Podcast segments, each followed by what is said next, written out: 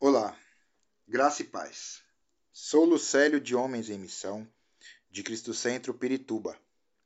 Nestes devocionais, iremos falar sobre a obra da criação. Então vamos lá. Semana 1. Chamada da criação.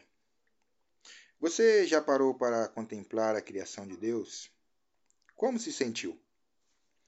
Leia comigo então em Salmos 19, de 1 a 4, que diz: Os céus declaram a glória de Deus, o firmamento proclama a obra das suas mãos. Um dia fala disso a outro dia. Uma noite o revela a outra noite. Sem discurso nem palavras, não se ouve a sua voz, mas a sua voz ressoa por toda a terra e as suas palavras até os confins do mundo. Nos céus, ele armou uma tenda para o sol.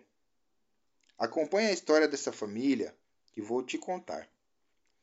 Em março de 1966, uma família de cinco pessoas vivia numa modesta casa de concreto em um bairro da Flórida. O Cabo Canaveral estava próximo e era uma comunidade de quartos para funcionários da NASA. Seus vizinhos eram engenheiros, técnicos e cientistas com as suas réguas de cálculos e telescópios eletrônicos. Eles sabiam sobre o espaço de maneiras que a mãe dessa família de cinco pessoas com apenas o ensino médio, não poderia jamais saber. Em uma noite, no entanto, a criação do Senhor revelou-se diretamente a esta senhora sem filtro tecnológico. Era primavera e ela passou o dia de joelhos nos canteiros. E ela plantou e enxertou, fez mudas, semeou e também regou. Então, com o marido e os seus filhos dormindo, ela saiu mais uma vez antes de dormir para admirar o seu trabalho.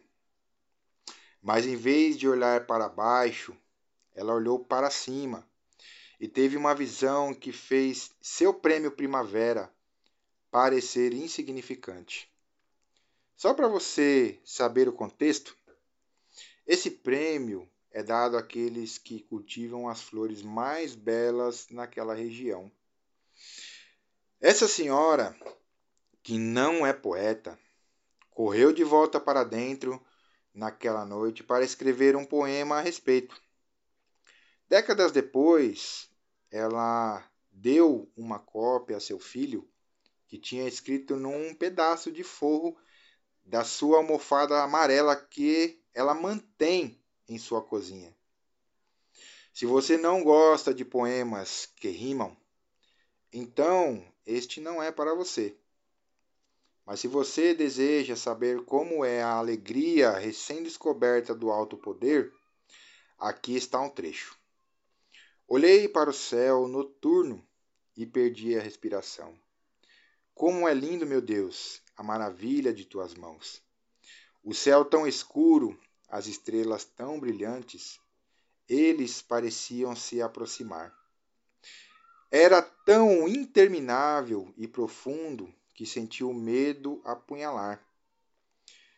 Eu me senti tão insignificante, tão humilde e limitada.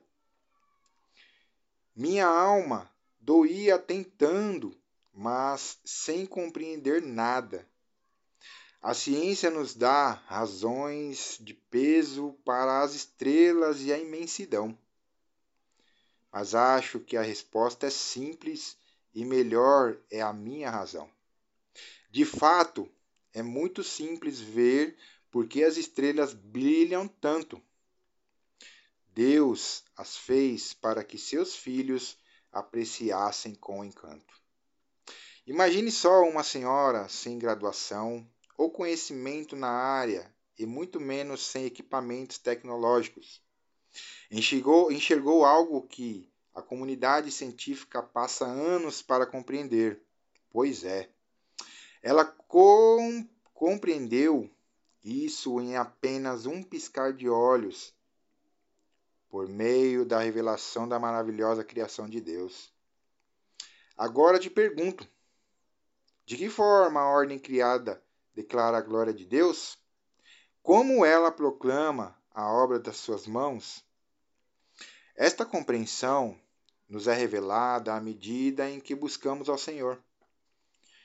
Pois por meio da nossa constante busca, o relacionamento com Ele, passamos cada vez mais a compreender Sua grandeza, ainda que não haja discurso da parte de Deus a nós, como diz o versículo 3 de Salmos 19.